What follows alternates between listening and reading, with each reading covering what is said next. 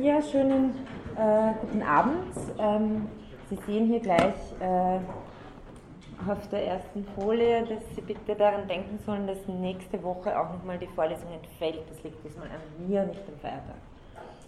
Ähm, aber äh, es wird nächste Woche ein Tutorium geben am Mittwoch und äh, Joachim Reich wird da gleich die äh, Gelegenheit nutzen, äh, den Fragenkatalog durchzugehen. Ich mache das nämlich wie jedes Jahr eigentlich, dass ich Ihnen vor der Prüfung einen Katalog mit Fragen, äh, der sehr umfangreich ist, äh, auf die Lernplattform stelle, damit Sie sich, wenn Sie sich dann für die Prüfung vorbereiten, an diesen Fragen orientieren können. Diese Fragen werden in Konglomeratsform dann bei der Prüfung, also eine Auswahl davon auch bei der Prüfung kommen. Ähm, wahrscheinlich wird es so aussehen, dass ich drei äh, Fragen stelle zu je einem Gebiet. Ähm, das werden dann so ein paar, paar Teilfragen sein, äh, die Sie aber im Sinne eines, eines Gesamtgebiets beantworten können. Und ja, also dieser Fragenkatalog, den werden wir noch irgendwie im Laufe der Woche mal als PDF auf die Lernplattform stellen. Und wie gesagt, das Tutorium dient dazu, gemeinsam das ein bisschen durchzudenken. Äh, bitte nicht äh, den äh, Kollegen Reich als Wurlitzer betrachten, der Antworten auf Fragen gibt, sondern das Tutorium soll dafür da sein, dass man irgendwie versucht, sich das gemeinsam zu erarbeiten. Also Sie werden dann nicht einfach nur mitschreiben und jedes Mal auf den Knopf drücken und sagen, was kommt daraus, sondern Sie sollen Spaß haben dabei, wenn Sie ins Tutorium kommen möchten, äh, das gemeinsam irgendwie durchzudenken. Okay, das mal soweit. Äh, wir, äh, genau, wir haben auch noch einen angenehmen Ausklang unserer Philosophiegruppe, wollte ich Ihnen auch noch sagen. Das ist am Donnerstag, den 11.06. wird ein Kollege von unserem Institut, Andreas Gellhardt, den Film Alien 1 vorstellen. Also wenn Sie Lust haben, die Info haben Sie da drauf und dann auch äh, auf der Plattform. Sie sind herzlich eingeladen. Jetzt von Alien zu Heidegger.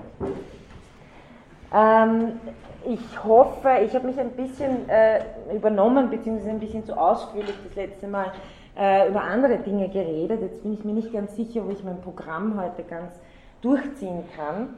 Aber äh, ich werde mich auf jeden Fall jetzt gleich äh, in den Paragraphen 14 reinwerfen äh, zum äh, Zeugbegriff und äh, dem In der Welt sein anhand der Zuhandenheit und der Zeugstruktur. Und Dasein und Mitsein werden auf jeden Fall auch äh, ein Thema, oder Dasein als Mitsein wird heute noch ein Thema sein. Äh, in Medias Res gleich.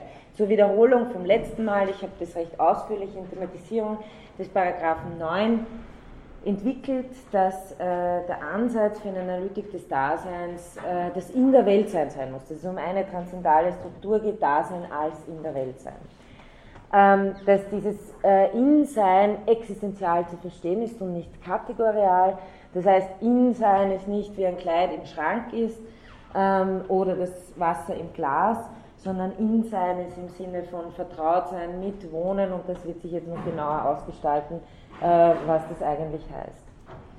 Ähm, auch Paragraph 13 habe ich äh, ausführlicher gemacht das letzte Mal. Was Heidegger mit dieser Figur des Innerweltseins überwunden wissen will, ist äh, die klassische erkenntnistheoretische Trennung zwischen auf der einen Seite äh, Subjekt, äh, das äh, sich fragt, wie es hinaus zur objektiven Welt kommt. Stattdessen will Heidegger die, mit der Struktur die mehr oder weniger, wenn man so will, darunter liegt, ähm, in den Immersion, in den sogenannten a priorischen Perfekt, äh, damit klar machen, dass diese Probleme der klassischen Erkenntnistheorie sind, äh, Probleme sind, die im Grunde genommen immer zu spät gestellt werden. Äh, womit ich zum äh, Paragraphen 14 komme. Ähm, Heidegger äh, stellt eine methodische Reflexion äh, voran und fragt sich, was ist die richtige Zugangsart nun zum Phänomen der Welt. Ähm, und äh, er, er, er macht mal klar zunächst, dass die Welt nicht die Summe der Dinge in der Welt ist. Ja? Also Welt selber ist nichts Binnenweltliches. Äh, Fink hat das später, Eugen Fink, der Assistent bei Husserl war und dann äh, auch sehr stark Heideggers äh, Theorien aufgenommen hat, hat von einer kosmologischen Differenz gesprochen, die gar nicht so wenig äh, mit der ontologischen Differenz gemein hat. Das heißt, Welt ist selber nicht auf ein binnenweltliches reduzierbar. Das heißt, Heidegger sagt, wenn wir, wenn wir Welt analysieren wollen, wird es nichts bringen, wenn wir zunächst einfach abschildern, was ontisch so in der Welt herumkugelt. Bäume, Berge und so weiter. Noch wird es uns was bringen, wenn wir das Innerweltliche einfach ontologisch analysieren, im Sinne der Substantialität des Seienden. Beides, sagt er, trifft nicht auf das Phänomen, also lässt uns nicht zum Phänomen der Welt hinkommen. Äh, weitere, vielleicht machen wir das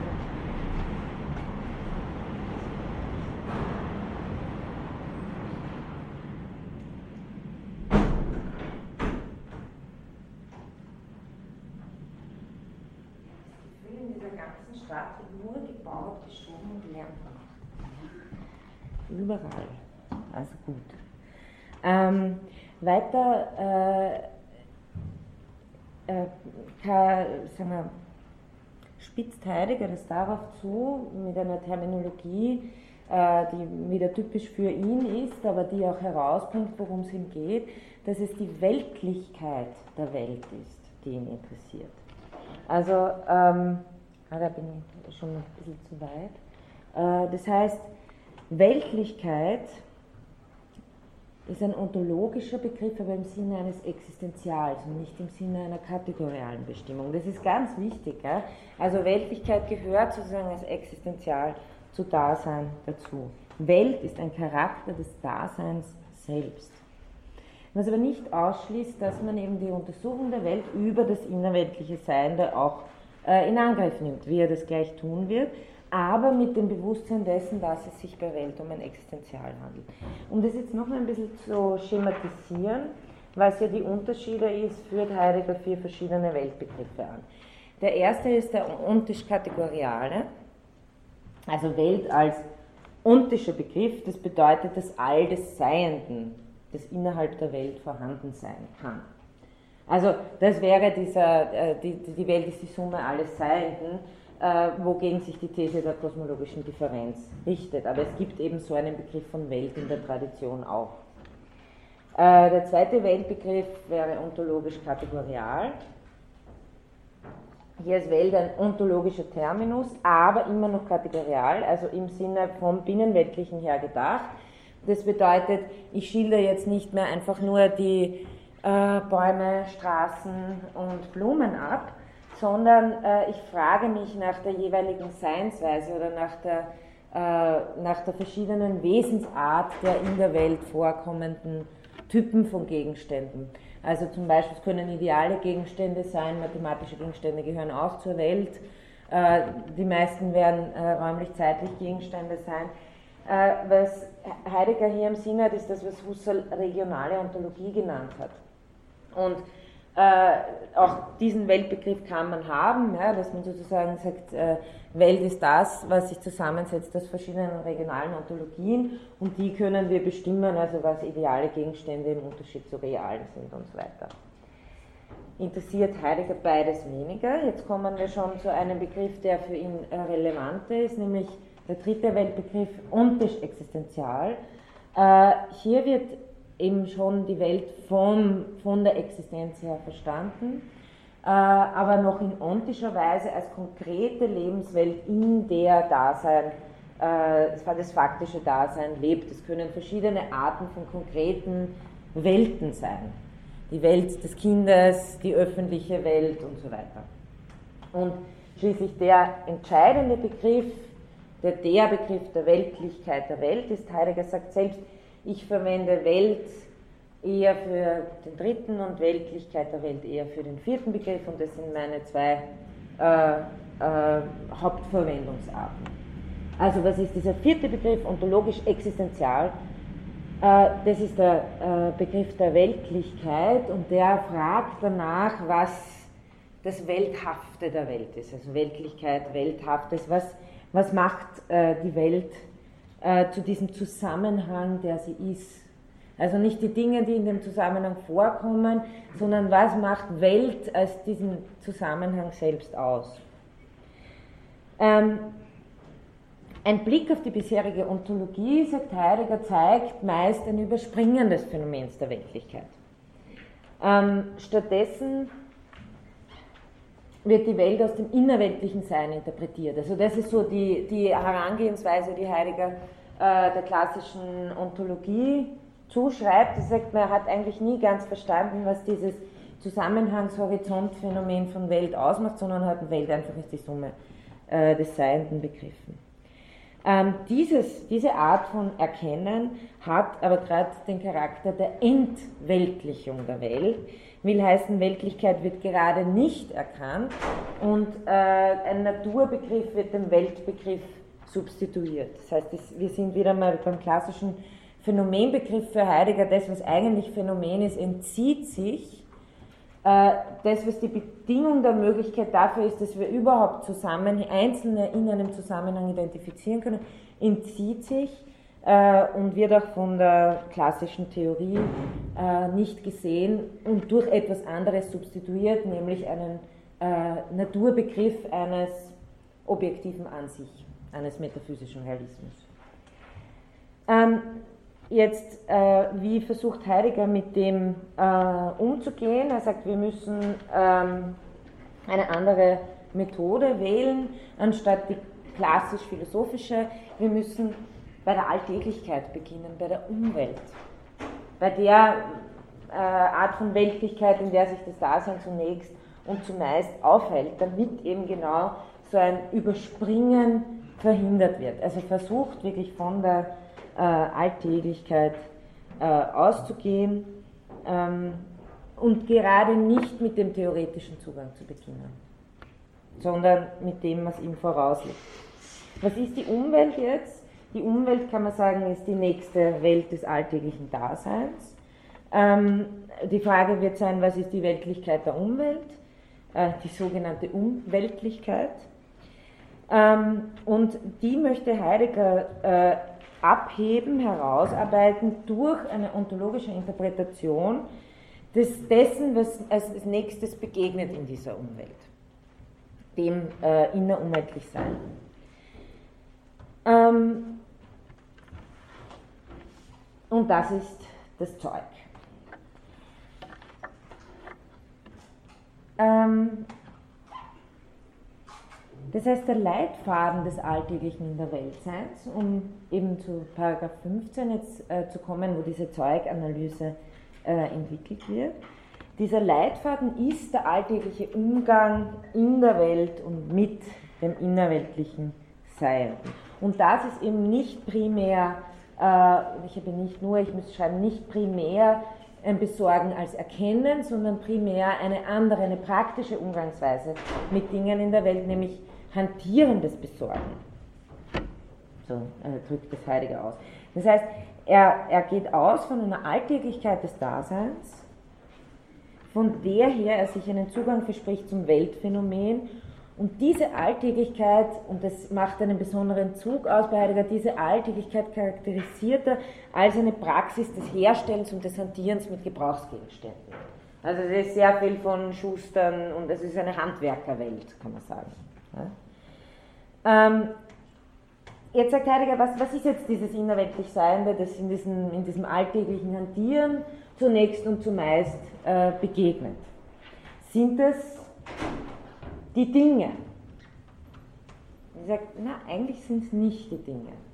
Weil die Dinge haben schon immer diesen äh, verobjektivierten Charakter. Deswegen verlegt er sich auf ein neues Vokabular und greift er zuerst einmal auf äh, das Griechische zurück und sagt, die Griechen haben einen ganz guten Ausdruck dafür gehabt, äh, äh, die, das zu benennen, womit man umgeht, nämlich ta pragmata. Und die Praxis ist ja äh, das Handeln. Also ta pragmata übersetzt Heidegger mit Zeug, ja, das, womit man in der Praxis im besorgenden Umgang zu tun hat. Das Zeug, wie Sie hier stehen haben, ist das im Besorgen begegnende Seiende. Und äh, wenn Heidegger fragte sozusagen nach der Seinsweise dessen, was sich hier im äh, praktischen Umgang zeigt, und das äh, hat die Seinsweise der Zuhandenheit. Äh, das heißt, etwas ist mir zu Handen, es hat jetzt verschiedene Charakteristika. Zunächst einmal die, äh, ist das Zeug durch seine Um-Zu-Funktion charakterisiert, klarerweise.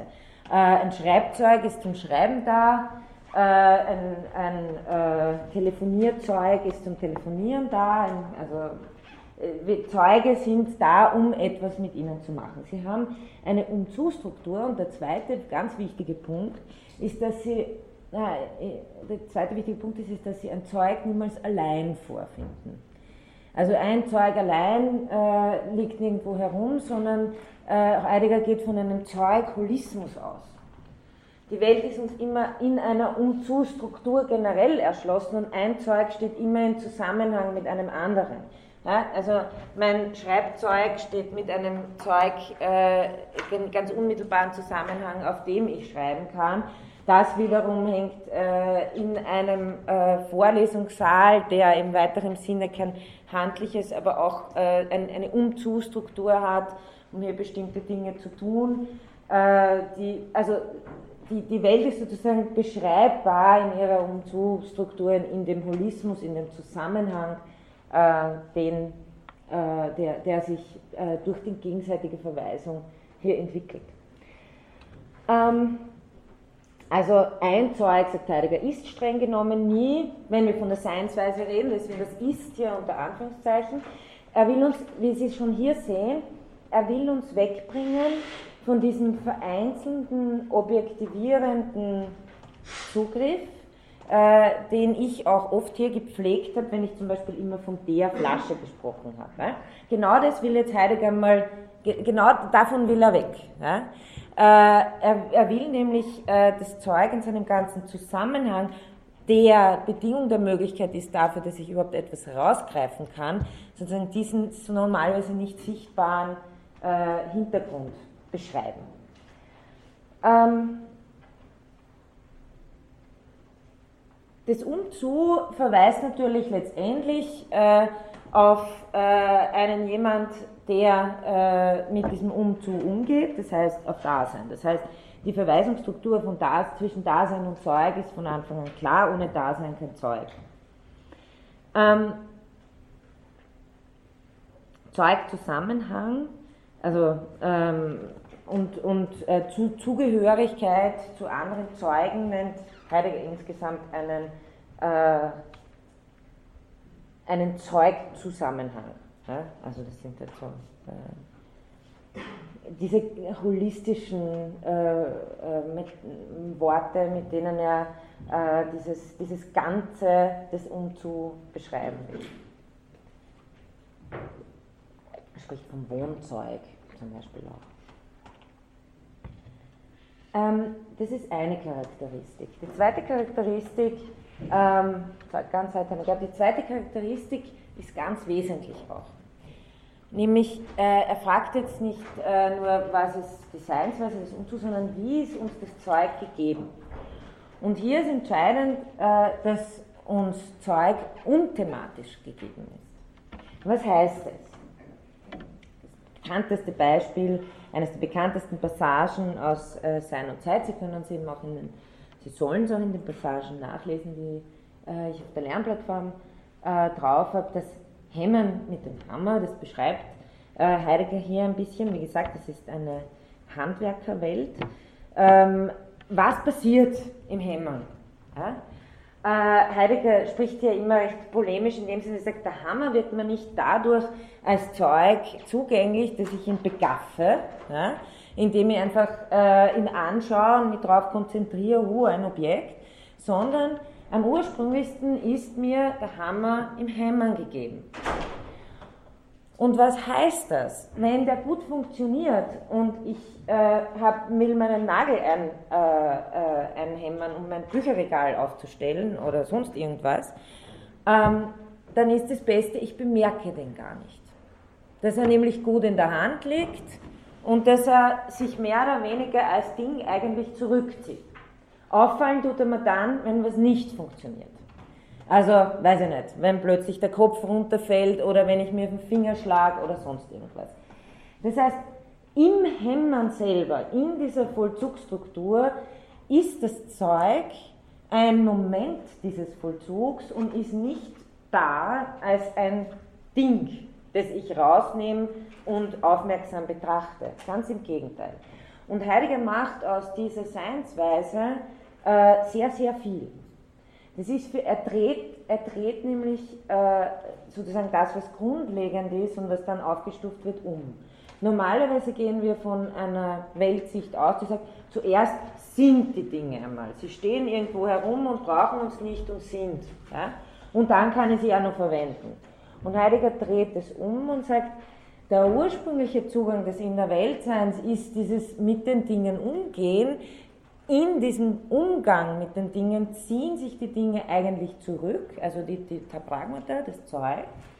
Und erst in einem Bruch mit diesem Umgang werden sie uns als für sich, äh, äh, sich abhebende, aus dem Zusammenhang abhebende Einzeldinge bewusst. Und das hat eine ontologische Konsequenz. Ja? Also es ist tatsächlich äh, wirklich eine ontologische Behauptung zunächst und zumeist ist äh, das innerweltliche Sein der uns in der Seinsweise der Zuhandenheit gegeben. Ähm, also hier haben Sie noch, je weniger das Hammerding begafft wird, umso ursprünglicher wird das Verhältnis drin. Und diese Seinsweise der Handlichkeit, ähm, Sie sehen, wie Heidegger auch mit der deutschen Sprache arbeitet, ist die Zuhandenheit. Ähm, und das will er eben insofern besonders herausarbeiten, weil der theoretisierende Blick, das Theorem, das Betrachten, das Schauen des Ewigen bei Aristoteles zum Beispiel, dieser theoretisierende Blick versteht die Zuhandenheit nicht. Es entgeht ihm immer schon das, was Zuhandenheit ist. Deswegen geht es darum, eben von diesem theoretisierenden Blick wegzukommen und äh, in eine Beschreibung des Vollzugsgeschehens äh, wie des Umgehens mit Dingen hineinzukommen. Äh, was bedeutet das, dass dieser Blick, äh, der theoretisierende Blick äh, hintangehalten werden soll, um das zu verstehen? Das heißt nicht, dass der gebrauchententierende Umgang blind ist, das wissen wir auch. Wenn man ganz eigene äh, und, und, der Großteil unserer, unserer äh, lebensweltlichen Praxis, jedes, jedes normale Gehen auf der Straße ist sozusagen eines, wo ich nicht fokussiere drauf, sondern was ich einfach tue. Ähm, diese ganzen äh, Vollzüge, die man unter Gebrauch intendierender Umgang fallen lassen könnte, ist nicht blind, sondern, sagt Heidegger, hat seine eigene Sichtart, nämlich die Umsicht. Ja? Das heißt, ich schaue nicht, meistens, äh, wenn ich beginne, Sie kennen das, wenn Sie, äh, weiß nicht, ähm, äh, angenommen, Sie spielen ein Instrument, Sie können ganz gut Klavier spielen oder so. Wenn Sie anfangen, sich zu überlegen, was Sie da eigentlich tun und einen theoretisierenden Blick drauf werfen, dann wird, wird Sie es irgendwie raus äh, werfen, höchstwahrscheinlich aus dem, aus, dem, äh, aus dem Vollzug selber. Das heißt, während sie aber Klavier spielen und sie, sie wissen unter Anführungszeichen irgendwie, jetzt, jetzt kommt gleich irgendwie der Handgriff, wo ich da, also wo ich ziemlich weit irgendwie meine Finger strecken muss, das passiert irgendwie von selber, ohne dass man theoretisch jetzt äh, aufmerksamen Zugang hat. Sie haben Umsicht oder bleiben wir beim Hämmern, ja? äh, dass man sie nicht auf den Finger schlägt, äh, ist nicht etwas, worauf man sich theoretisch äh, irgendwie groß konzentriert oder dass man währenddessen auf der Leiter schaut, dass man seine Balance hält. Ja. Äh, das sind Dinge, die passieren nicht, nicht unbewusst, würde Heidegger sagen, aber sie passieren in einer anderen Weise als ein theoretisch konzentrierter Blick. Und das nennt er die Umsicht. Das heißt, äh, dieser gebrauchintendierende Umgang hat sehr wohl seine Sicht. Ähm, und jetzt eben äh, diese Eigenart des, äh, des Zeugs, sich zurückzuziehen, ähm, ist notwendig dafür, dass es gerade besonders gut funktioniert. Ja? Also wenn man der blöde Hammer ständig auffällt, weil irgendwas nicht äh, funktioniert mit ihm, dann ist es eigentlich nicht gut. Ja? Ähm, das geht ja so weit, dass wir unseren eigenen Körper sozusagen als Zeug äh, ein nicht unähnliches Verhältnis haben, der funktioniert am besten dann, wenn er uns nicht auffällt. Ja? Also alles, womit wir Gebrauch im Umgang haben, der, Schrift, der Stift, mit dem Sie gerade schreiben, wenn Sie sich ständig auf den konzentrieren müssten, dann hätten Sie ein Problem, mir irgendwie zu folgen oder wenn der nicht geht. Also wir kennen das. Ähm, und äh, der wichtige Punkt, den Heidegger jetzt macht, ist zu sagen, eben genau die übliche Sicht umzudrehen und zu sagen, diese Art und Weise, äh, wie uns äh, innerweltlich Seiendes begegnet, ist jetzt keine subjektive Verfärbung eines objektiv äh, eigentlich vorhandenen. Also gerade nicht. Ja? Er versucht eben, das nicht, nicht von vornherein Subjekt-Objekt zu setzen. Sie können sich erinnern an den Paragraph 15 aus den, aus den Grundproblemen der Phänomenologie GA 24, wo er sagt, wer sagt denn, dass die Subjekt-Objekt-Auffassung nicht immer schon eine bestimmte Interpretation von Sein ist? Und jetzt sehen Sie die Konsequenz dieser Auffassung. Statt an einer Subjekt-Objekt-Struktur festzuhalten, wo äh, das Subjekt sozusagen äh, das theoretisierende Bewusstsein ist und das Objekt das äh, metaphysisch real verstandene Objekt des Vorhandenseins, sagt Heidegger, äh, die Seinsweise des Zeugs ist etwas ganz anderes. Also zur Handenheit ist eine ontologisch-kategoriale Bestimmung von Sein, wie es an sich ist. Keine subjektive äh, Verfärbung.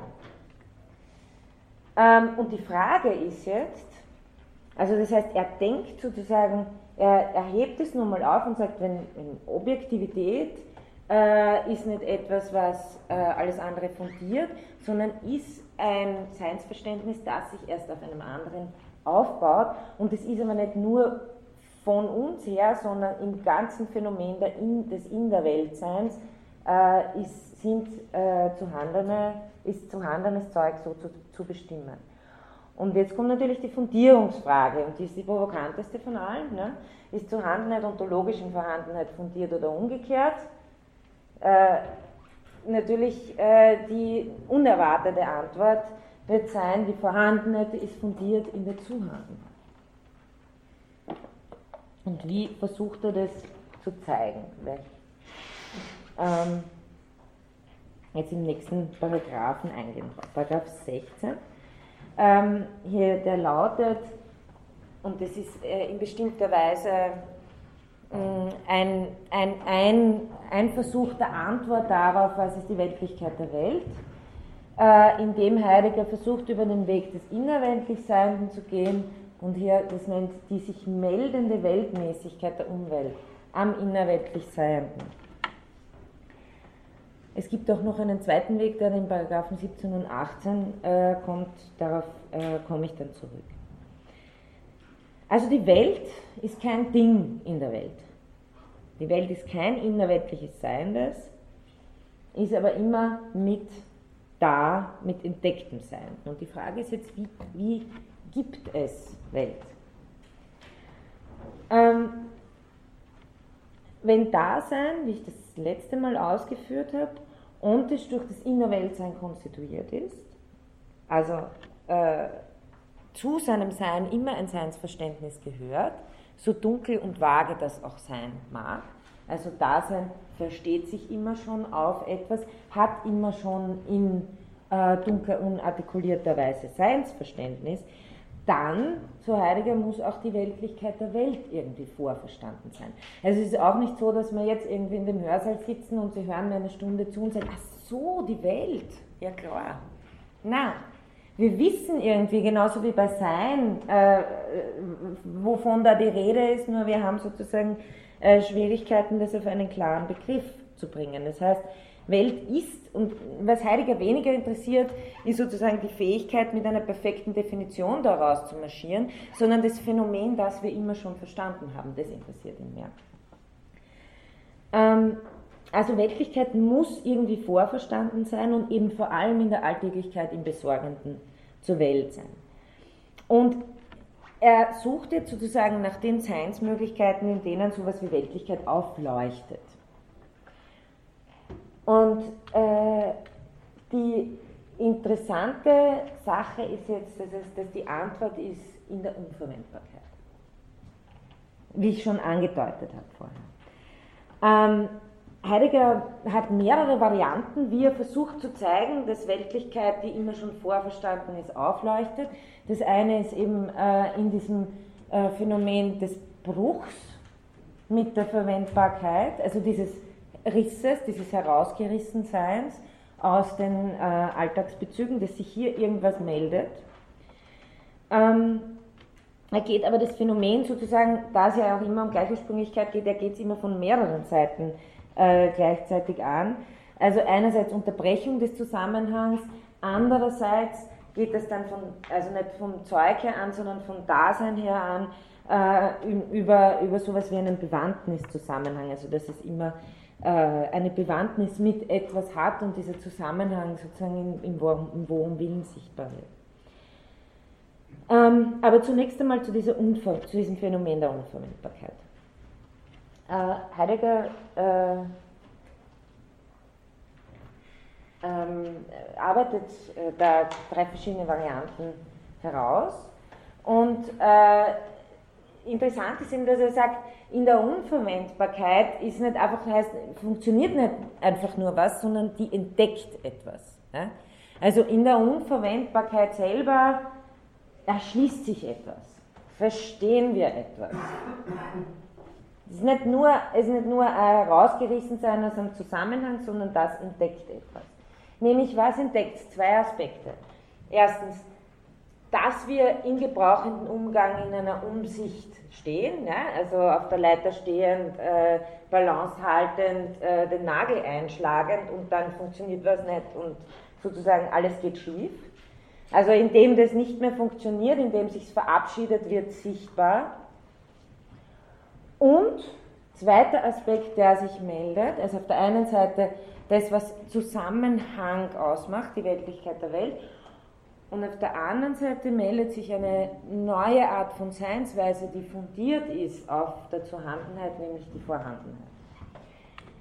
Ähm, er arbeitet drei ähm, verschiedene Modi heraus, wie was nicht funktionieren kann. Also die Auffälligkeit, dass mir etwas aufzufallen beginnt, der Stift in ihrer Hand, der auf einmal nicht mehr geht, weil er nicht funktioniert. Äh, zweiter Modus, in dem Dinge sich plötzlich aus ihrer angenehmen, äh, stummen Funktionierensweise heraus melden und aufsässig, nein, aufdringlich sind. Das geht mir immer so mit meinen Schlüsseln, die ich suche, wenn ich vor meiner Haustür stehe äh, die sind sozusagen nicht, nicht, nicht da und es wird gekramt und gekramt und gekramt und äh, eigentlich sollte der Schlüssel einfach nur da sein, um aufzusperren. Aufdringlich, schließlich aufsässig, äh, etwas, das äh, im Weg steht, das stört. Also so verschiedene, verschiedene Arten, wie äh, Zeug seine Seinsweise ändert. Ja? Ähm, in diesen Modi drückt sich oder gibt sich nämlich etwas kund, lässt sich etwas sehen, nämlich dass dies da ist. Ja?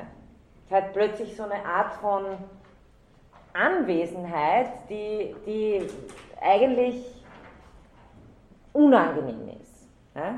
Aber was hier entscheidend ist, ist weniger das, das, äh, nicht das Unangenehme am Nicht-Funktionieren, sondern dieses neue Aufscheinen des Daseins oder des Fehlens. Das Fehlen ist ein Modus die Abwesenheit ist ein Modus der Anwesenheit. Ja? Ähm, das Ding wird, äh, es wird auf einmal ein Ding. Das, was vorher sozusagen im Flow irgendwie mit funktioniert hat und gar nicht da war, wird in seiner aufdringlichen An- oder Abwesenheit plötzlich zum Ding. Bekundet sowas wie Vorhandenheit. Steht mir gegenüber. Ist nicht mehr in meinem hantierenden Griff quasi in der Hand drinnen, sondern äh, gewinnt irgendwie diese Art von äh, Distanz. Ähm, gleichzeitig verabschiedet sich, wie Heidegger sagt, das Phänomen, also die, Seinsweise der Zuhandenheit, und indem sich etwas verabschiedet, zeigt sich es nochmal und leuchtet auf und winkt sozusagen noch einmal. Und hier ist dieses Aufleuchten von Weltlichkeit, äh, das Heidegger, also das Problem ist ja immer, äh, wie wollen Sie einen holistischen Zusammenhang beschreiben, ohne ihn nicht wieder zu verengen? Wie wollen Sie sozusagen äh, etwas, das ein Ganzes ist, aus dem äh, das Bestimmte erst hervorgeht, das Unbestimmte, aus dem das Bestimmte hervorgeht, mit bestimmten Worten benennen. Es wird Ihnen immer entgleiten. Deswegen setzt der und in dem Sinn versteht er sich als Phänomenologe, dass er nicht sagt, ich will jetzt die perfekte begriffliche Definition, denn da würde er sagen, genau dann habe ich nicht verstanden, was das Phänomen ist. Gut aristotelisch. Ja? Man kann nicht mit jeder Theorie an irgendwas herangehen, man muss sich zuerst anschauen, womit man es zu tun hat und sich dann überlegen, wie kann man das sichtbar machen. Das Phänomen der Weltlichkeit ist genau eines, das uns vor so ein Problem stellt. Wenn, äh, Heidegger gibt schon so etwas wie Definitionen in seiner Zeit, nur die sind sehr bringen eigentlich äh, nichts, wenn ich sie jetzt außerhalb des Zusammenhangs des Textes ihnen einfach hinknalle. Äh, äh, es geht auch nicht darum. Es geht darum, dass, man, dass er was zeigen will in einer Beschreibung, dass etwas aufblitzt, wie äh, die, äh, die, die, die Verweisungsstrukturen, die für uns ein bedeutsames Ganzes immer schon erzeugen in sowas wie eben das, was er a priorisches Perfekt nennt, eben dem, dem immer schon, das alles aufeinander verweist. Sie können sich erinnern, ich habe letztens äh, ein bisschen entwickelt, dass Dasein geworfener Entwurf ist. Und in dieser Entwurfsstruktur, die letztlich Zeitlichkeitsstruktur ist, äh, ist, ist, sozusagen dieses Ganze, ist ein Worum Willen. Ja? Dasein geht es, ist, ist ein Sein, das dem es in seinem Sein um dieses Sein geht. Also hier haben Sie schon so eine Zweckstruktur. Umzu und worum willen ist übrigens die Übersetzung des kantischen Mittelzweck. Äh, das heißt, diese ganzen Dinge, die umzu, umzu, umzu, wozu, für ein worum willen, verweist also wieder auf ein Dasein, das sich entwirft und das von diesem Entwurf her sozusagen äh, weltsinnhaft erfährt. Jetzt darf man es aber wieder nicht so denken, da ist zuerst der Dasein, das entwirft sich dann eine Runde und dann ist eine Welt und die wird dann bedeutsam. Genau das funktioniert eben nicht, weil dieser Entwurf immer schon da ist. Ja? Ich kann sozusagen nicht, ich kann nicht dahinter zurückgehen und sagen, äh, jetzt rekonstruiere ich mir das Ganze nur mal von außen, sondern Heidegger erinnert immer daran, wir müssen in den hermeneutischen Zirkel richtig reinkommen. Und das Entscheidende ist zu verstehen, dass Welt nicht was ist, was irgendwie hergestellt wird, sondern das von Dasein oder so, sondern das Dasein die Aufgespanntheit der Struktur als in der Welt sein schon ist. Ähm, Also was wir hier haben in diesen äh, 16er Paragraphen, durch diesen Bruch, die Störung, Störung des Zusammenhangs, Dadurch wird so Heidegger die Verweisung als Verweisung ausdrücklich. Es wird sozusagen dadurch, dass was nicht funktioniert, dass etwas den Zusammenhang bricht, wird der Zusammenhang in dem sich verabschieden, leuchtet nochmal auf. Das ist die, sozusagen die, die, die, die, phänomenologische Fährte, die er uns da legen will, um verständlich zu machen, was äh, die Weltlichkeit der Welt bedeutet. Ähm, gehe dann mal weiter. Äh, dieses Aufleuchten ist natürlich auch eines, das äh, nicht etwas ist, was in etwas hineinleuchtet, das vorher nicht da war, sondern von dem es eben schon immer eine Erschlossenheit, ein Verständnis gibt, ähm, weil es das ist, worin das Dasein jeweils schon war.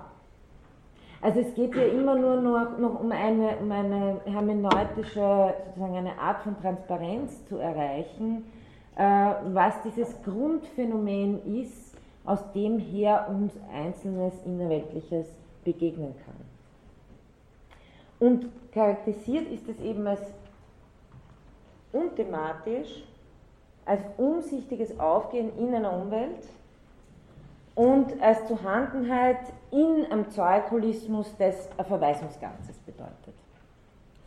Das sind so sozusagen Umschreibungen, äh, um, um dieses äh, Phänomen irgendwie zu erwischen. Also vielleicht nochmal, Welt ist unthematisches Aufgehen in Verweisungen, die zum Besorgen gehören. Und hier haben Sie wieder diese Struktur, die auf Dasein äh, zurückverweist. Und eben was Heidegger sagt, klar gibt es an sich, klar gibt es Objektivität, klar gibt es äh, unabhängiges Sein, aber es taucht immer nur in einer Welt auf. Wir stellen uns nicht neben die Welt und machen dort unsere physikalischen Untersuchungen, sondern die geschehen in einem Bedeutungszusammenhang. Und dieser sich eröffnende, sich erschließende Bedeutungszusammenhang, in dem sich so etwas zeigt wie an sich, ist das, was Heidegger fassen will. Und nicht sozusagen Außerhalb hier. Äh, er sagt, wenn, wenn, dann ist es sowas wie, ein, wie ein, eine weitere Dimension innerhalb dieses Innerweltseins aufmachen, aber es ist nicht was, was jenseits äh, von Innerweltsein stattfindet. Ähm, jetzt eben noch zu diesen 17er, 18er Paragraphen.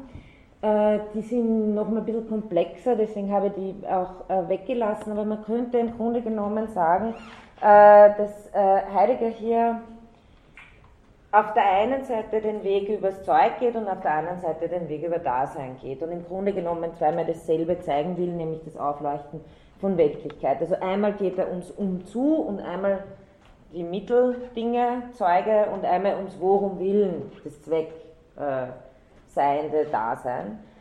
Ähm, und äh, in diesem Zusammenhang spricht er eben von äh, nicht einem Zeugzusammenhang, sondern einem Bewandtniszusammenhang.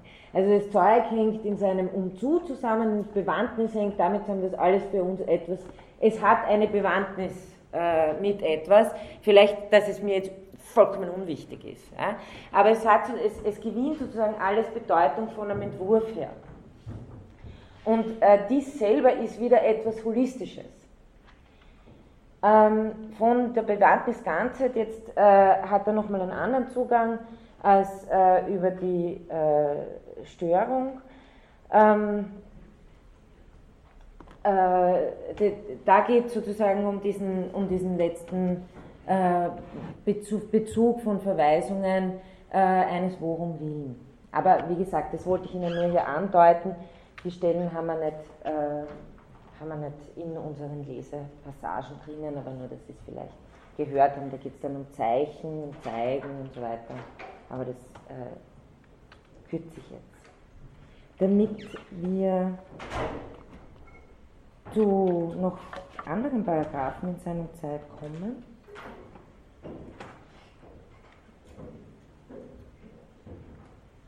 Bevor ich das mache, will ich vielleicht noch kurz einen, einen, äh, einen Abschluss machen, ähm, was Welt nochmal bedeutet, also bevor ich auf Dasein und Mitsein komme. Ähm, also nochmal zur Wiederholung. Wenn die Welt überhaupt aufleuchten kann, dann muss sie irgendwie schon erschlossen sein. Ist erschlossen als das Worin in dem Dasein je schon war, Welt ist erschlossen als das unthematische, umsichtige Aufgehen, ist das Aufgehen in Verweisungen, die zum Besorgen gehören, insofern der Zusammenhang Zeugganzheit, Bewandtnisganzheit und zu worum will und verweist letztlich, und auf das möchte ich heute in den paar Abschlussworten, die ich dann zu Heidegger mache, auch noch kommen, eben äh, auf, auf äh, im Sinne des Worum Willen auf die Sorgestruktur. Ähm, Dasein versteht sich auf diese Zusammenhänge, das auch nochmal zur Erinnerung vom letzten Mal. Also verstehen ist hier nicht mehr theoretisch gefasst, sondern in einem praktischen Zugang. Und da handelt es sich eben um etwas wie so eine konstitutive Weltvertrautheit, ja, die das Sein des Daseins mit ausmacht. Also es gibt kein Dasein, das irgendwo jenseits einer Welt herumsteht und mit der erst vertraut sein oder in, ins Vertrauen kommen muss, sondern Weltvertrautheit macht das Sein des Daseins aus. Okay, ähm, das nur so als äh, kleiner Abschluss hier. Ja. Haben Sie dazu vielleicht direkt Fragen? Ja. Hm, diese äh, Frage des, des an sich, richtet sich das nicht eher äh, gegen die Theologie als gegen die Naturwissenschaften? Inwiefern? Äh, ja, inwiefern, hm, als ja genau das das Problem der Theologie ist, dass, dass sie sagen an sich sucht, das uns so gar nicht, gar nicht zugänglich ist und darüber versucht, Aussagen zu machen. Sie meinen sowas wie radikale Transzendenz. Im Grunde genommen haben Sie aber, also Heidegger will, will eigentlich sagen, das ist ja ganz, äh, ganz interessant, dass er sagt, die Ideen an sich sind im Sinne einfach Kants, der, der Dinge an sich. Ja? Ähm, dass man ganz säkular fassen kann, in dem Sinn, dass man sagt, was das Ding für mich ist, er zeigt sich in der Erscheinung, was es an sich ist, erscheint nicht. Ja? Ähm, und Heidegger sagt, zu dieser Sinnkonstruktion oder Konstitution kommen wir eigentlich nicht nur durch das Vorhandensein, sondern es ist schon im Zuhandensein drinnen. Weil im Zuhandensein sich die Dinge so sehr zurückziehen, dass sie, während sie zu handeln sind, sich in ein, ein an sich zurückziehen und dann erst auffallen als Erscheinung. Also interessanterweise sagt er gar nicht, äh, das, ist, das ist überhaupt nicht da, sondern es wird nachträglich äh, äh, zu einer äh, Seinsweise hochgeschraubt, die mit dem Erscheinen nichts zu tun hat, obwohl sie eigentlich direkt aus dem Vollzugszusammenhang von Dasein selber entsteht. Also er gibt, wenn Sie so wollen, eine andere Genesis. Und äh, das richtet sich schon äh, glaube ich, hauptsächlich gegen die klassische Erkenntnistheorie. Ja, nein, ich ja. will sagen, dass Heidegger das nicht gegen die ja. ist, sondern ja. dass das eher ein Problem ist, dass, dass die Theologie trifft und so Sachen wie Analogielehren und so. Das mag sein, aber es trifft sicher auch jeden metaphysischen Realisten. Und wir sind normalerweise metaphysische Realisten. Also es trifft sozusagen jeden, der sagt, äh, die Gegenstände sind doch die haben doch an sich irgendwelche Eigenschaften, ist denen doch vollkommen egal, ob wir da herumrennen und die mit Bewusstsein beleuchten oder nicht. Okay, dann mache ich da mal weiter. Ich habe äh, diese Paragraphen ausgewählt, erstens mal, weil sie ja, äh, auch zu den bekannten äh, Stellen in Sein und Zeit gehören und weil sie auch eine gewisse äh, Weiterentwicklung und kritische Gegenentwicklung zu Husserls Intersubjektivitätstheorie darstellen, die ich, auf die ich auch ein bisschen äh, eingegangen bin. Ähm, für, für Heidegger, das wird Sie jetzt nicht überraschen, ist die Dimension des Sozialen, also des Miteinanderseins, äh, ebenso nichts Nachträgliches. Ebenso nicht, also es gibt ebenso nicht, genauso wie es kein Subjekt gibt, das dann zu einer Welt kommen muss, sondern in der Welt sein ist, Genauso gibt es kein äh, Ego, das sich dann äh, ein alter Ego konstituiert, sondern es ist immer schon mit anderen. Also Dasein konstituiert sich immer schon als Mitsein. Dasein ist Mitsein, heißt Mitsein. Ähm, man kann schon sagen, dass, diese, äh, dass dieser Punkt ganz deutlich von Heidegger betont wird. Man kann aber auch sagen, dass äh, diese Dimension des Mitseins im Vergleich zum Selbstsein können bei seiner Zeit dann schon in den Hintergrund tritt. Also es sind wichtige Paragraphen, aber es ist nicht, äh, also das Selbstsein können ist schon das, was für Heidegger letztendlich das existenzial Entscheidende ist. Aber eben um Dasein richtig zu verstehen, müssen wir Dasein immer schon als ein Mitsein verstehen. Ähm, auch äh, der Übergang ist äh, ganz interessant, also das kommt nicht direkt nach den Zeuganalysen und den Räumlichkeitsanalysen. Ähm, und äh, wie, wie führt Heidegger das ein? Ich meine, man muss bedenken, äh, das habe ich auch schon äh, das letzte Mal, glaube ich, gesagt, Sein und Zeit baut sich nicht auf wie ein Buch, das äh, sozusagen Schichten irgendwie abdeckt und zuerst haben wir das, dann kommt das, dann kommt das, dann kommt das und jetzt haben wir eine Welt, dann haben wir Zeug und dann kommen die anderen. Äh, das wäre ein vollkommenes Missverständnis, sondern es bewegt sich auch in so einer Kreisstruktur. Es bewegt sich, es, ist, es geht um Gleichursprünglichkeiten und äh, ich würde jetzt nicht unbedingt sagen, dass man die Kapitel alle vertauschen kann, aber man kann schon auch einsteigen in einen hermeneutischen Zirkel. Es könnte schon auch äh, an, an, einer anderen Stelle stehen. Das heißt, es geht nicht um eine Schichtenstruktur. Es, es, Heidegger sagt hier, wir haben schon gesehen beim äh, Zeugkapitel, dass ein Grundzug der Gegenstände, mit denen wir im alltäglichen Leben zu tun haben, auf andere verweisen. Klarerweise der Hammer. Weil sie von ihnen hergestellt worden sind zum Beispiel oder ja, ähm, Anna gehören oder wie auch immer. Das heißt, unser Besorgendes in der Welt sein ist gleich ursprünglich sozial die Schuhe, die ich trage, werden hergestellt, verkauft etc. Äh, der Bezug zum anderen kommt sozusagen interessanterweise, das kann man natürlich kritisieren, aber so taucht es auf, äh, erstens über die Gebrauchsgegenstände.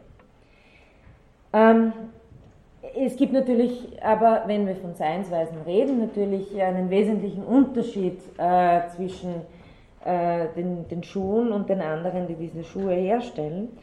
Äh, nämlich unterscheiden sich die anderen vom Zeug dadurch, dass sie weder vorhanden noch zuhanden sind, sondern auch und mit da. Ja?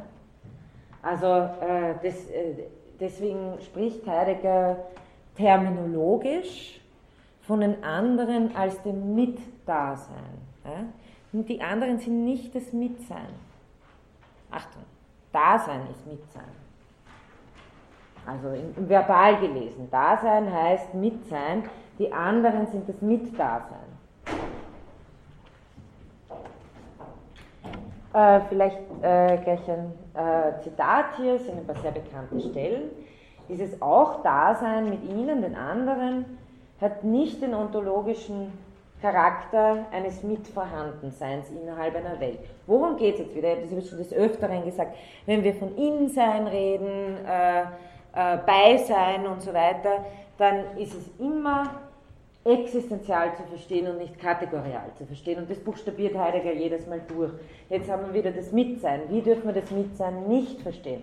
Im Sinne von zwei Dingen, die man miteinander geliefert kriegt oder sowas.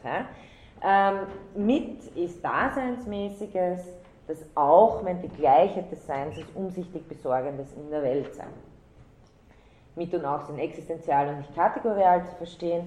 Auf dem Grunde dieses Mithaften in der Weltseins ist die Welt je schon immer die, die ich mit anderen teile. Also äh, auch äh, Welt ist ein, äh, eine Mitwelt.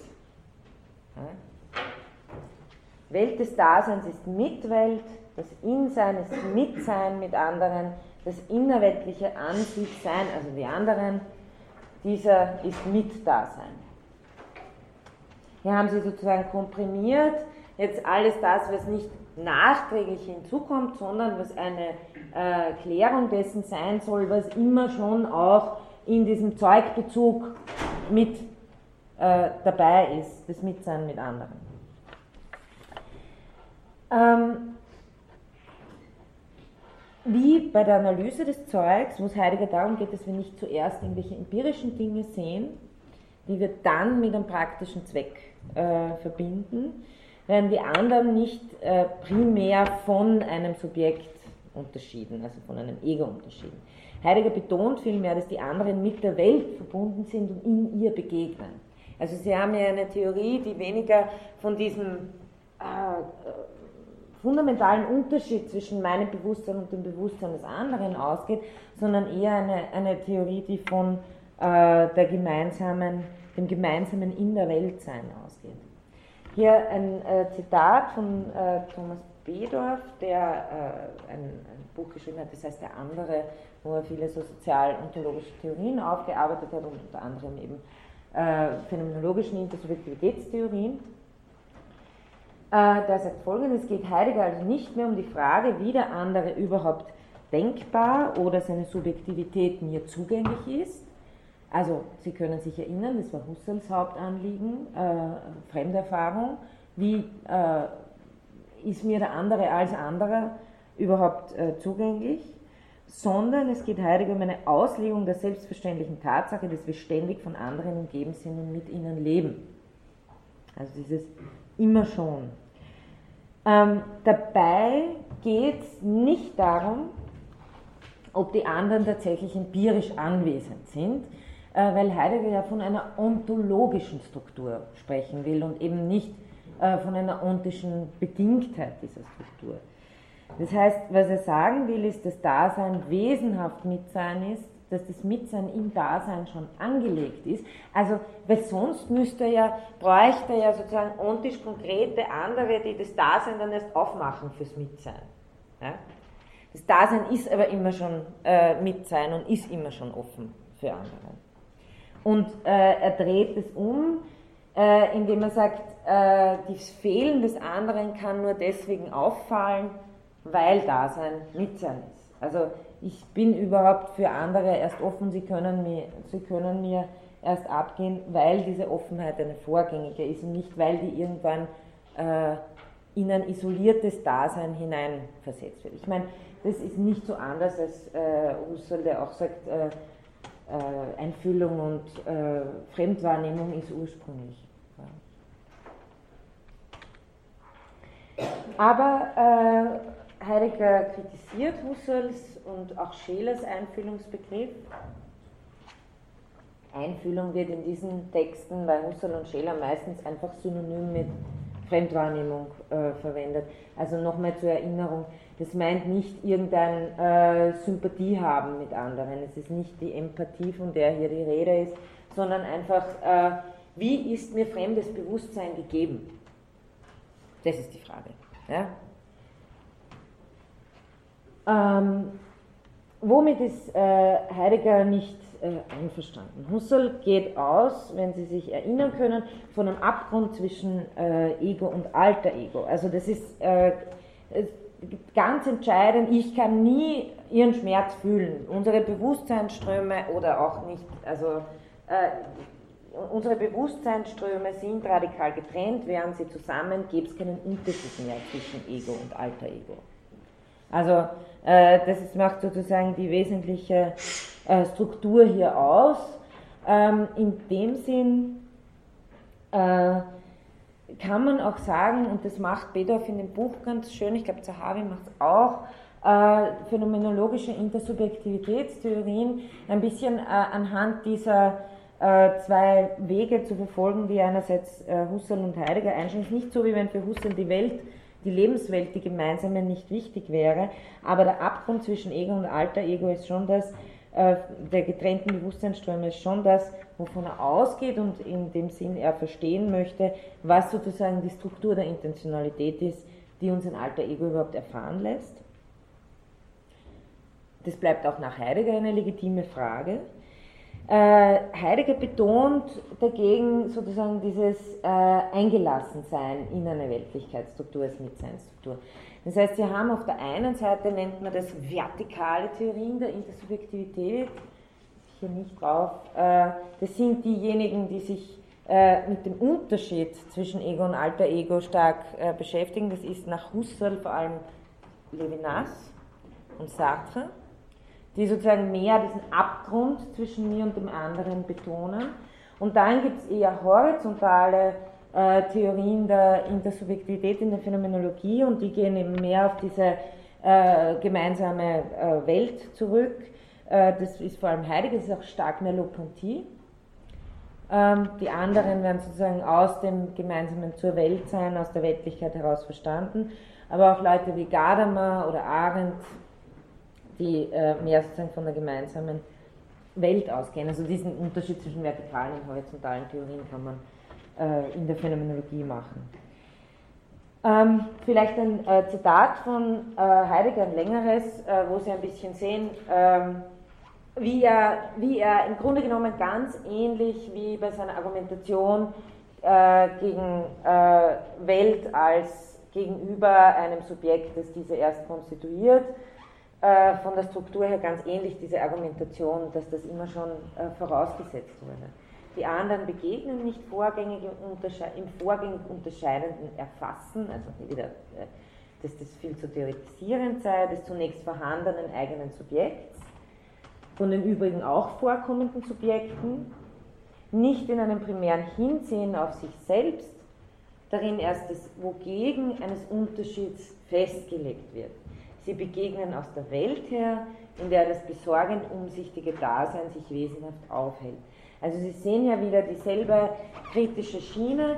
Es ist kein theoretisierendes Subjekt, das zuerst sich anschaut wie ein vorhandenes. Das ist ja auch immer der Vorwurf. Äh, Husserl oder die anderen haben nicht verschiedene Seinsweisen begriffen, sondern haben immer nur vom Vorhandensein her gedacht. Lassen wir jetzt mal den Heidegger seinen Punkt. Ja. Ähm, betrachtet sich selber als ein Vorhandenes und betrachtet äh, den anderen auch als ein Vorhandenes, äh, gegen äh, den dann ein Unterschied festgemacht wird. Nein, sagt Heidegger, so ist es nicht, die anderen sind immer schon aus einer äh, Welt her begegnet, aus einem umsichtig besorgenden Umgang heraus. Äh, gegen diese theoretisch erdachten Erklärungen des Vorhandenseins anderer. Ich meine, Heidegger richtet sich hier nicht nur gegen Husserl, er richtet sich noch gegen ganz andere Theorien, die auch heute noch im Umlauf sind, die wirklich sozusagen von einem kognitiven Schließen ausgehen. Äh, dass sozusagen ein Subjekt hier ist, dann sehe ich da irgendwie, da verhält sich was so und dann schließe ich, ah, das muss ein anderer sein. Das vertritt ja Husserl nicht. Ne? Ähm, also was Heidegger sagt, wir müssen den, den Tatbestand aufzeigen, wie der hermeneutisch da richtig reinkommen, äh, um das immer schon Vorverstandensein des Mitseins äh, hier klar zu machen. Und das heißt, wir gehen auf eine zunächst und zumeist elementare Begegnungsart äh, hin. Ähm, Und wie schaut die aus? Äh, er sagt, dass selbst das eigene Dasein zunächst vorfindlich wird von ihm, äh, von ihm selbst im Wegsehen von, beziehungsweise überhaupt noch nicht sehen von Erlebnissen und Akzenten. Und das ist natürlich ganz klarer äh, Angriff gegen Husserl. Dasein findet sich selbst zunächst in dem, was es betreibt, braucht, erwartet, verhütet, zu ihm dem zunächst besorgten, unweltlich vorhandenen. Also, wieder Dasein ist sich selbst erschlossen über Welt. In der Welt begegnen die anderen. Nochmal dieser Paragraph 15, wo er das ja recht deutlich irgendwie gemacht hat. Klar ist das eine, ein uneigentliches Selbsterschlossensein, aber das macht gar nichts, das ist ursprüngliche Selbsterschlossensein, von dessen Basis sich überhaupt erst so etwas wie Eigentlichkeit entwickeln kann. Und äh, Sehen, Erlebnisse, Aktzentrum ist was, was äh, theoretischer Überbau ist. Aus diesem Grund äh, brauchen wir nach keiner Intentionalität Fragen, die andere konstituiert, sondern äh, Einfühlung ist erst möglich aufgrund einer bestimmten Seinsweise, nämlich der des Mitseins. Einfühlung ist daher so wenig ein Erkennen. Ähm, also kein Erkennen, sondern ein ursprüngliches existenziales Phänomen. Und äh, was Heidegger an die Stelle der, der Empathietheorien, der Einfühlungstheorien, der Fremdwahrnehmung und so weiter setzt, ist eine Variante äh, der Sorgestruktur, die er dann Fürsorge nennt. Also nicht das Besorgen, das wäre der Zugang, den wir äh, äh, im, in der Welt sein mit dem Zeug haben, in der Weise der Zuhandenheit, und äh, die anderen sind uns äh, in der Weise der, der, Fürsorge, wobei natürlich, wie immer bei Heidegger, äh, ist im, in der Fürsorge selber sind alle Modi des sich nicht Sorgens äh, auch, oder dieser Fürsorge Ablehnens alle schon drin enthalten. Also dieses Ablehnen selber ist wieder, versteht Heidegger, als ein Modus äh, von, von Fürsorge. Ähm, Genau. Das, äh, was dann auch noch auftaucht in diesen Passagen und berüchtigt ist, deswegen darf man äh, das nicht äh, unerwähnt lassen, ist das Mahn. Es taucht äh, im Kontext ähm, von Paragraph 25 bis 27 auf ähm, und ähm, ist etwas, was bei, von Heidegger sehr schnell äh, nicht nur im Zusammenhang mit dem Sozialen, sondern mit der Öffentlichkeit gebracht wird. Äh, zunächst mal vom Sprachlichen her im Deutschen recht leicht erschließbar, wie man sich vergnügt, wie man sieht und urteilt, wie man sich zurückzieht, wie man empört ist, etc. Jetzt ist das Interessante daran, dass dieses Man als Struktur auftaucht als Frage, also als Antwort, Entschuldigung, nach der Frage nach dem Wer des Daseins. So Heidegger stellt sich die Frage und sagt, okay, jetzt haben wir sozusagen diese äh, äh, Sorgestruktur oder das Besorgen in der Welt einmal herausgearbeitet, ähm, aber wer ist dieses Dasein, dem es zunächst und zumeist in der Welt um etwas geht? Und viele würden sich jetzt vielleicht erwarten, jetzt kommt die Eigentlichkeit, das Selbst, das Eigentliche. Und Heidegger ähm, macht es äh, sozusagen genau umgekehrt und sagt, zunächst ist das Wer des Daseins das Mann.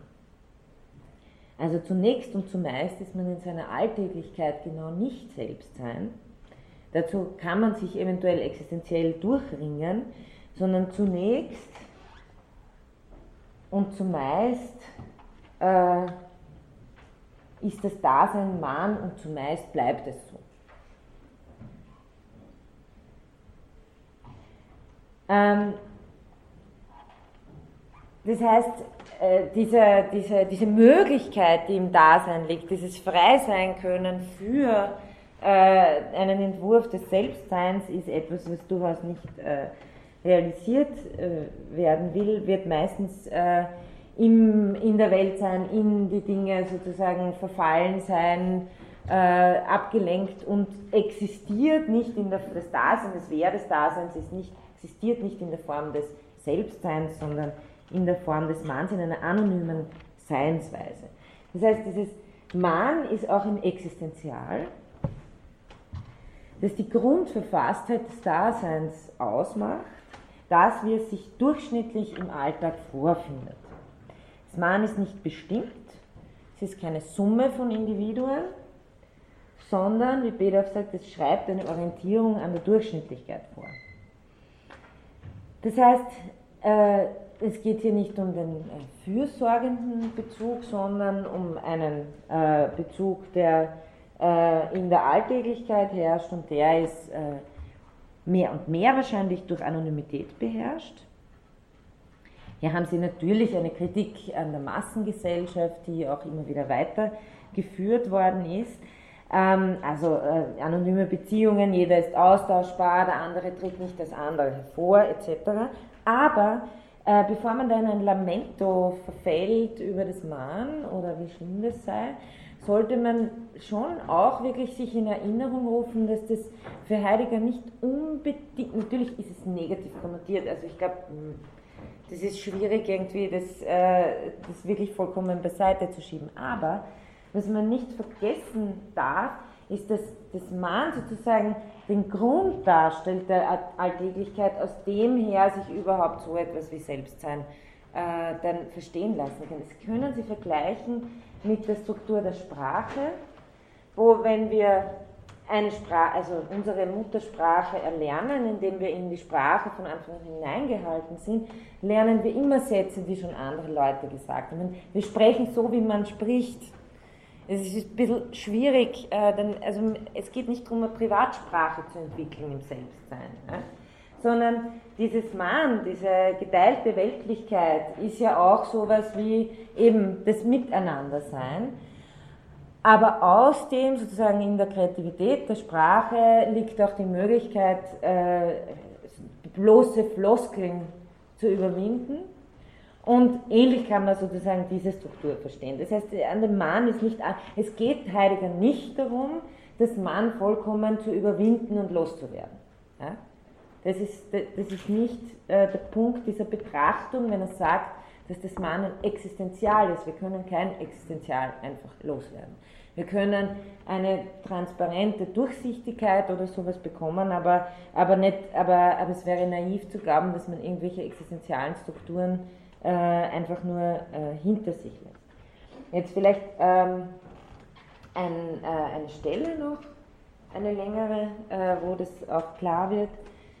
Das Wer ist nicht dieser, nicht jener, nicht man selbst und nicht einige und nicht die Summe aller. Das Wer ist das Neotrum, äh, das Man. Und dann führt er eben so Beispiele an, die Benutzung öffentlichen Verkehrsmitteln und so weiter. Ähm, wie man das eben tut. Ähm, und dann äh, sind natürlich diese äh, Stellen in der Unauffälligkeit und Nicht-Feststellbarkeit, das ist ja auch, das Man, das, das geistert ja sozusagen äh, auch äh, herum als ein Phänomen, das sich entzieht. Ja? Darin entfaltet es seine eigentliche Diktatur. Wir genießen und vergnügen uns, wie man genießt. Wir lesen sie in Urteilen über Literatur und Kunst, wie man sieht und urteilt. Wir ziehen uns aber auch vom großen Haufen zurück, wie man sich zurückzieht. Wir finden empörend, was man empörend findet und so weiter. Das Man ist, dass kein, das kein bestimmtes ist und dass alle, und zwar nicht die Summe ist, Schreibdesigns hat der Alltäglichkeit vor. Also ähm, im Grunde genommen, ähm, hier sehen Sie noch an, an, an, diesem Zitat, was das Ganze auch für äh, äh, eher fatale Auswirkungen gehabt hat für Heideggers äh, Theorie einer politischen Öffentlichkeit, nämlich weil er äh, das Mahn wirklich nur im Sinne einer Einebnung aller Seinsmöglichkeiten betrachtet hat. Ähm, und das ganz stark mit Öffentlichkeit verbunden hat. Also das ist eines der bekanntesten Zitate, das vor allem dann noch Hannah Arendt aufgreift, die ja sehr wohl mit ihrem Begriff des Sozialen an diesem äh, Mahn äh, festhält, aber gleichzeitig sagt, das Politische kann auch ein originärer Ort des Miteinanderseins sein. Und das, das verschließt sich hier Heidegger eher, indem er von äh, Abständigkeit, Durchschnittlichkeit, Einebnung äh, als Seinsweisen des Mahn spricht und das als das kennzeichnet, was wir als die Öffentlichkeit kennen. Das Öffentliche verdunkelt alles und gibt das so Verdeckte als das Bekannte und jedem Zugängliche aus. Also hier sehen Sie sozusagen schon auch ganz gut, was äh, äh sozusagen an, an, an politischer Philosophie hier, welche Weichen hier gestellt werden. Ähm, vielleicht äh, möchte ich ja, das wäre gut, dann habe ich noch ein bisschen Zeit sozusagen äh, zu meinem äh, Abschluss zu kommen. Ähm, ich habe mir drei Begriffe einfach aus Mangel an Zeit, habe gestern ein bisschen überlegt, äh, welche Begriffe ich kurz äh, rausgreifen könnte, um äh, Ihnen sozusagen einen Abschluss äh, zu geben, weil das eben das nächste Mal in Fels, übernächste Mal haben wir dann noch zwei Sitzungen zur Merleau-Ponty ähm, und habe eben die Begriffe Transzendenz, Erschlossenheit, Sorge gewählt, wobei vor allem Transzendenz und Sorge miteinander äh, korrespondieren und ich darüber auch am meisten sagen werde. Ähm, Transzendenz, das habe ich ganz am Anfang gesagt, und weil es Intentionalität eben so ein wichtiger Begriff für unsere Vorlesung ist, mit dem, mit der ich auch, äh, mit dem ich auch begonnen habe, Transzendenz ist sowas wie eine Radikalisierung des Begriffs von Intentionalität.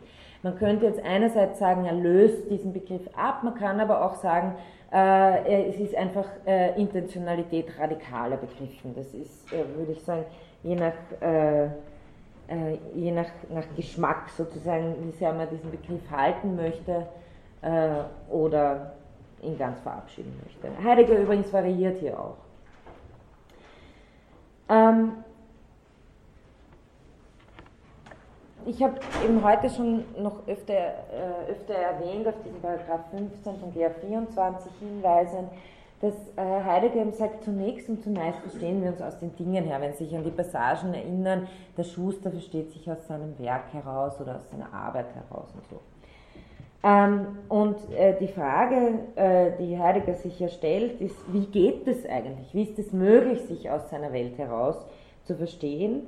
Ähm, wenn man ein klassisches Subjekt-Objekt-Verständnis ansetzt und bei einer theoretisierenden Intentionalität ansetzt, die immer nur betrachtet und sich nicht in die Dinge investiert, sich nicht transponiert in der Sorge in die Welt, und das sind eben so die zentralen äh, Begriffe, so lang kann man das nicht verstehen. Das heißt, die Sorgestruktur die äh, gleichbedeutend ist mit der Transzendenz des Daseins, äh, ist etwas, das diesen Bogen, eben diesen immer schon Bogen des In der Weltseins als Bewegung darstellt. Das heißt, Heideggers äh, These ist im Grunde genommen, dass man Intentionalität nicht sozusagen nur als Präsenz von Welt begreifen darf, dass das zu wenig dynamisch ist. Ich sehe es immer ein bisschen so, dass sozusagen für Husserl äh, hat es wirklich eher diese ruhende äh, Komponente, diese eher meditative Komponente Präsenz von Welt, wohingegen bei Heidegger sozusagen äh, das, was äh, bei Husserl im Präsenzbegriff da ist, im Entwurfsbegriff dynamisiert wird. Das ist nicht etwas vollkommen anderes, aber das bringt doch nochmal einen ganz anderen Drive irgendwie rein, wohingegen man sagen könnte, äh, bei Husserl ist sozusagen äh, das Erscheinen selber nochmal in seiner eigenen Dignität, weniger von der, von der Zeitlichkeitsstruktur des Daseins her gefasst, sondern als Selbsterscheinen, könnte man sagen. Ähm, aber Heideggers äh, Intention ist auf jeden Fall den Intentionalitätsbegriff zu transformieren, radikaler äh, zu fassen. Und schließlich mit diesem Bogen des In der Weltseins ein, äh, sozusagen die These aufzustellen, dass das das Fundament der äh, Intentionalität sei. Nochmal zur Erinnerung, Transzendenz äh, ist bei Husserl das Transzendente, das sind die, die dem Bewusstsein reell transzendenten Dinge, die konstituiert werden, die Gegenstände. Bei Heidegger hat der Terminus des Transzendenten eine andere Bedeutung, nämlich äh, das, was transzendiert, also ursprünglich Transzendenz, sagt Heidegger, ist das, was transzendiert, äh, also eine ontologische Grundbestimmung des Daseins. Und äh, das fasst er in dieser Konstruktion sich vorweg sein als Sein bei der Welt. Das ist im Übrigen auch sozusagen das äh, Kürzel für was ist Sorgestruktur. Nochmal die These, Intentionalität gründet Intentionalität, man, muss auch sagen, so wie Heidegger das hier fasst, verengt er den Intentionalitätsbegriff schon relativ stark auf ein theoretisches oder ein objektivierendes Intendieren. Das heißt, äh, sowas wie äh, etwas zum Gegenstand seines Aktes machen. Der Intentionalitätsbegriff äh, kann aber und sollte eigentlich auch von Husserl schon sehr viel weiter gefasst werden. Und wir werden das in den letzten zwei Einheiten mit Merleau-Ponty noch sehen, der von einer fungierenden Intentionalität spricht. Das ist ein Terminus von Husserl und sich dabei sozusagen äh, ganz stark auf eine Art der Intentionalität bezieht, die nicht objektivierend ist. Ja? Also es kommt eben auch darauf an, wie breit man seinen Intentionalitätsbegriff fasst. Ähm, dann noch vielleicht ein paar Bemerkungen zu dem äh, Terminus der, der Erschlossenheit. Heidegger entwickelt auch, und das kann ich hier leider jetzt nur mehr so ganz am Rande irgendwie äh, andeuten, einen existenzialen Wahrheitsbegriff, einen auf das Innerweltsein bezogenen Wahrheitsbegriff, der wieder den Anspruch hat, fundamentaler zu sein als das, was die Tradition als Wahrheitsbegriff entwickelt hat, nämlich als Urteilswahrheit. Ähm, großer Teil dieser Tradition charakterisiert Wahrheit als Übereinstimmung der subjektiven Erkenntnis mit der objektiven Wirklichkeit, also Adequatio Intellectus et Rei. Ähm, wenn, oder Husserl des Gemeinten mit dem Gegebenen, ja, äh, entweder Korrespondenztheorie, das heißt, ich habe etwas, das zusammenfällt, mein Urteil ist richtig. Und Heidegger geht jetzt im Grunde genommen einfach einen Schritt dahinter und sagt, im Moment, aber die Bedingung der Möglichkeit dafür, dass überhaupt etwas erscheint, ist sowas wie eine Lichtung, ja? ist sowas wie Erschlossenheit überhaupt. Das heißt, damit überhaupt Urteilswahrheit stattfinden kann, braucht es noch einen äh, basaleren Erscheinungsraum, der mir erschlossen ist. Das heißt, Heideggers äh, These ist, Wahrheit ist Erschlossenheit. Basalerer Begriff von Wahrheit ist Urteilswahrheitsbegriff. Existenzial und ist wieder situativ holistisch zu man könnte irgendwie das so formulieren, dass man sagt, äh, Wahrheit ist bei Heidegger der erschlossene Raum, in dem sich überhaupt etwas erst als wahr oder falsch zeigen kann. Ähm, das wirklich nur sozusagen am Rande, aber damit Sie es äh, äh, zumindest gehört haben.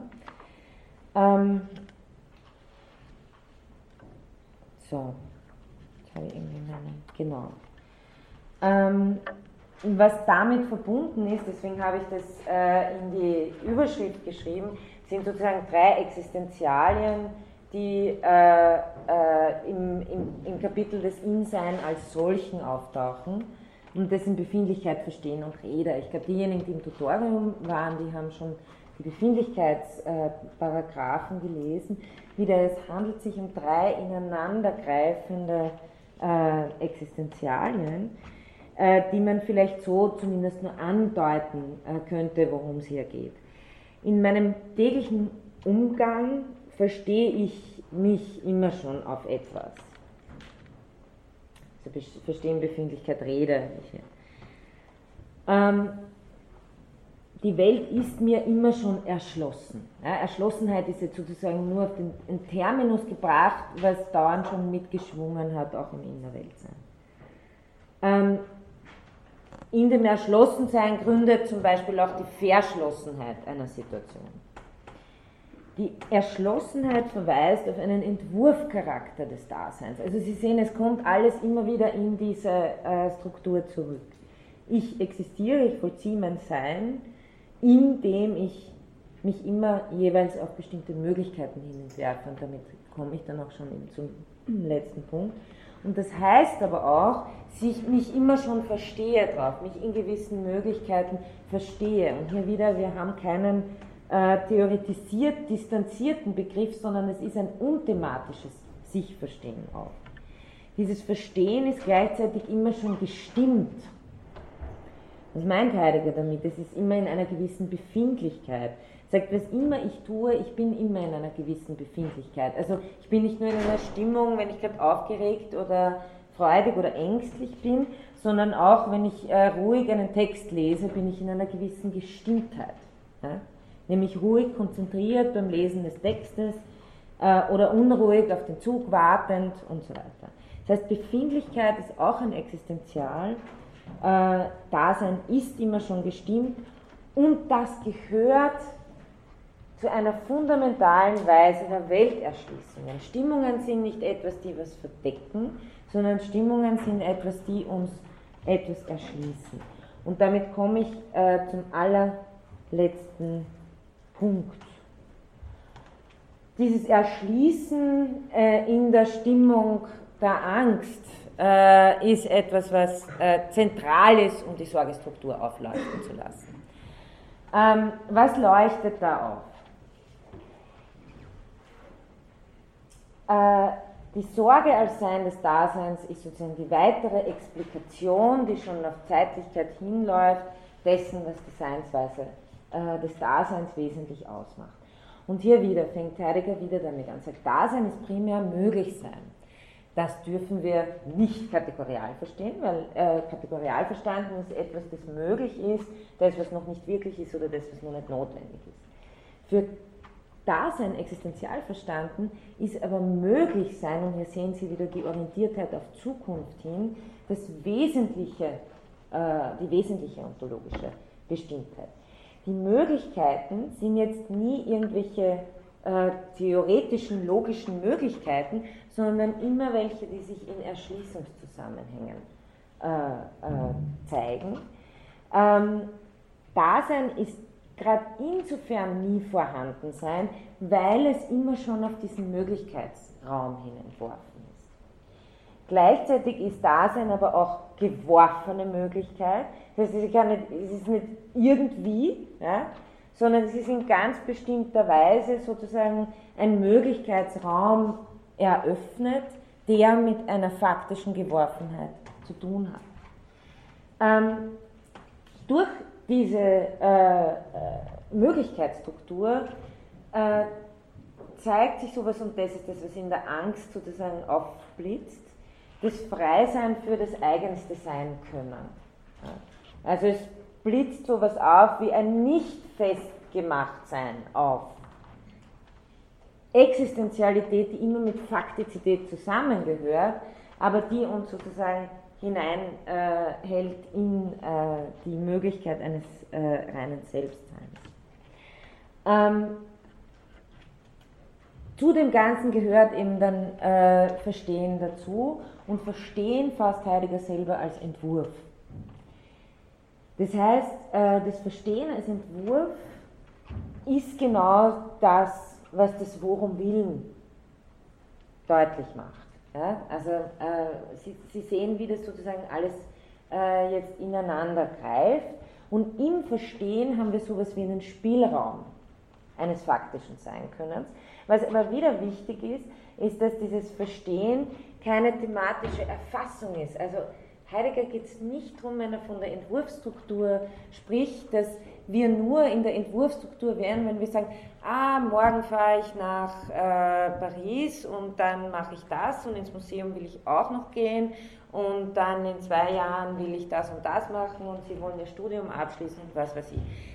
Ähm, das sind alles äh, sehr schöne konkrete Entwürfe, die explizit gemacht sind, aber der Witz ist der, dass die möglich sind aufgrund eines unthematischen Entworfenseins. Das eben genau diese, äh, diese äh, Zukunfts- und Möglichkeitsstruktur nicht konkret ausfüllt, sondern das sich unthematisch versteht im Innerweltsein. Dieses und Heidegger spricht hier von einem Ganzen, ja, so wie das in der Welt sein, aber das äh, Strukturganze des Daseins äh, ist im Begriff der Sorge auf den Punkt gebracht. Und äh, ich habe vorher eben von der Befindlichkeit gesprochen, die erschließt. Äh, die Grundbefindlichkeit der Angst äh, ist bei Heidegger äh, die Grundbefindlichkeit, die vor allem ähm, die Sorge, die Ganzheit, die mögliche Ganzheit des Daseins äh, erschließt. Ähm, warum? Ich glaube, Sie haben äh, im Tutorium vielleicht auch, äh, haben Sie über Furcht gesprochen. Heidegger unterscheidet ja das sich fürchten vor etwas, vor der Angst. Ähm, weil das, äh, die Angst kein Fürchten vor einem, äh, weiß nicht, Hund ist, der einen gleich beißen kann oder sowas, sondern weil es eine Weise der Befindlichkeit ist, in der die Bezüge verloren gehen, wenn man das so sagen kann. Ja? In der eine Seinsweise, in der sich Dasein nicht an die Welt verliert, was auch im sich fürchten natürlich der Fall ist, sondern das ein Verlieren der Bezüge bedeutet. Also sich nicht an die Welt verlieren, sondern ein Verlieren von die Welt weicht zurück in der Angst und wird dadurch nochmal sichtbar. Das heißt, im Verlieren aller Bezüge erscheint Dasein selbst in seiner Seinsweise. Es ist das Zurückweichen aller Bezüge, nicht die Furcht vor etwas, sondern wir unterscheiden da zwischen äh, das, dem Wovor der Angst. Also Dasein wird sich selbst transparent in der Angst als das pure Geworfensein und als das pure Möglichsein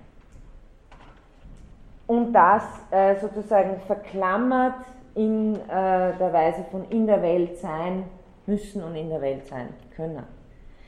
Ähm, gleichzeitig offenbart sozusagen die Angst äh, dem Dasein diese Möglichkeit des eigensten Sein-Könnens, des Freiseins für, des sich selbst Wählens. Ähm, und äh, in diesem sich selbst wählen kann sich Dasein natürlich auch verfehlen. Ja? Das heißt, sie haben, um dann nochmal äh, diese drei Momente, Existenzialität, Faktizität, Verfallensein, ja, sie haben diese drei Momente ineinander verklammert in, in diesem Aufleuchten des sich selbst durchsichtig werdens in der Angst. Ähm, Dasein, wie gesagt, ist nicht einfach nur, es geht ihm um etwas. Um sein Sein. Deshalb verstehen als sich entwerfendes Sein, ähm, das sozusagen eigenstes Sein können ermöglicht, ein Worum Willen, ein Freisein für eigenstes Sein können bedeutet und dadurch gleichzeitig aber die Möglichkeit von Eigentlich und Uneigentlichkeit offen lässt. Und das zeigt sich in der Konkretion der Angst, ne, die Überlassenheit des Daseins als Geworfensein. Das heißt, um zum Abschluss hier zu kommen, ähm, Sorge als dieses sich vorweg schon Sein in der Welt als Sein bei, also als innerweltlich begegnenden Sein, ist das, was genauso ähnlich zur Zeugstruktur unterbrochen wird in, äh, in dem Moment der Angst und dadurch sichtbar wird. Also das sich verlieren wird unterbrochen. Und man könnte auch sagen, dass die Sorge, äh, ich beziehe mich aufs Mittlere, auch ein Nachfolgebegriff zur Intentionalität ist, weil natürlich in der Sorgestruktur selber die äh, Transzendenzstruktur angelegt ist ähm, und hier äh, die, äh, die, sowohl des Selbstverständnisses auch, äh, dass die Welt habe in neuer Weise gefasst ist. Ich glaube, ich hoffe, ich habe Ihnen einen, ups, einen Eindruck vermittelt ähm, mit Heidegger müssen wir jetzt leider abschließen. Sie kriegen aber natürlich wie immer die ganzen Folien äh, noch zum Nachlesen. Haben Sie vielleicht noch Fragen? Wir haben ein bisschen Zeit haben noch, aber der Kollege kommt dann auch.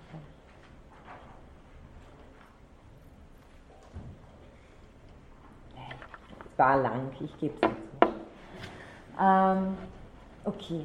Dann nochmal nächste Woche in Fels. Haben Sie eine schöne Woche und wir sehen uns dann in zwei Wochen wieder und es geht weiter mit Mathematik.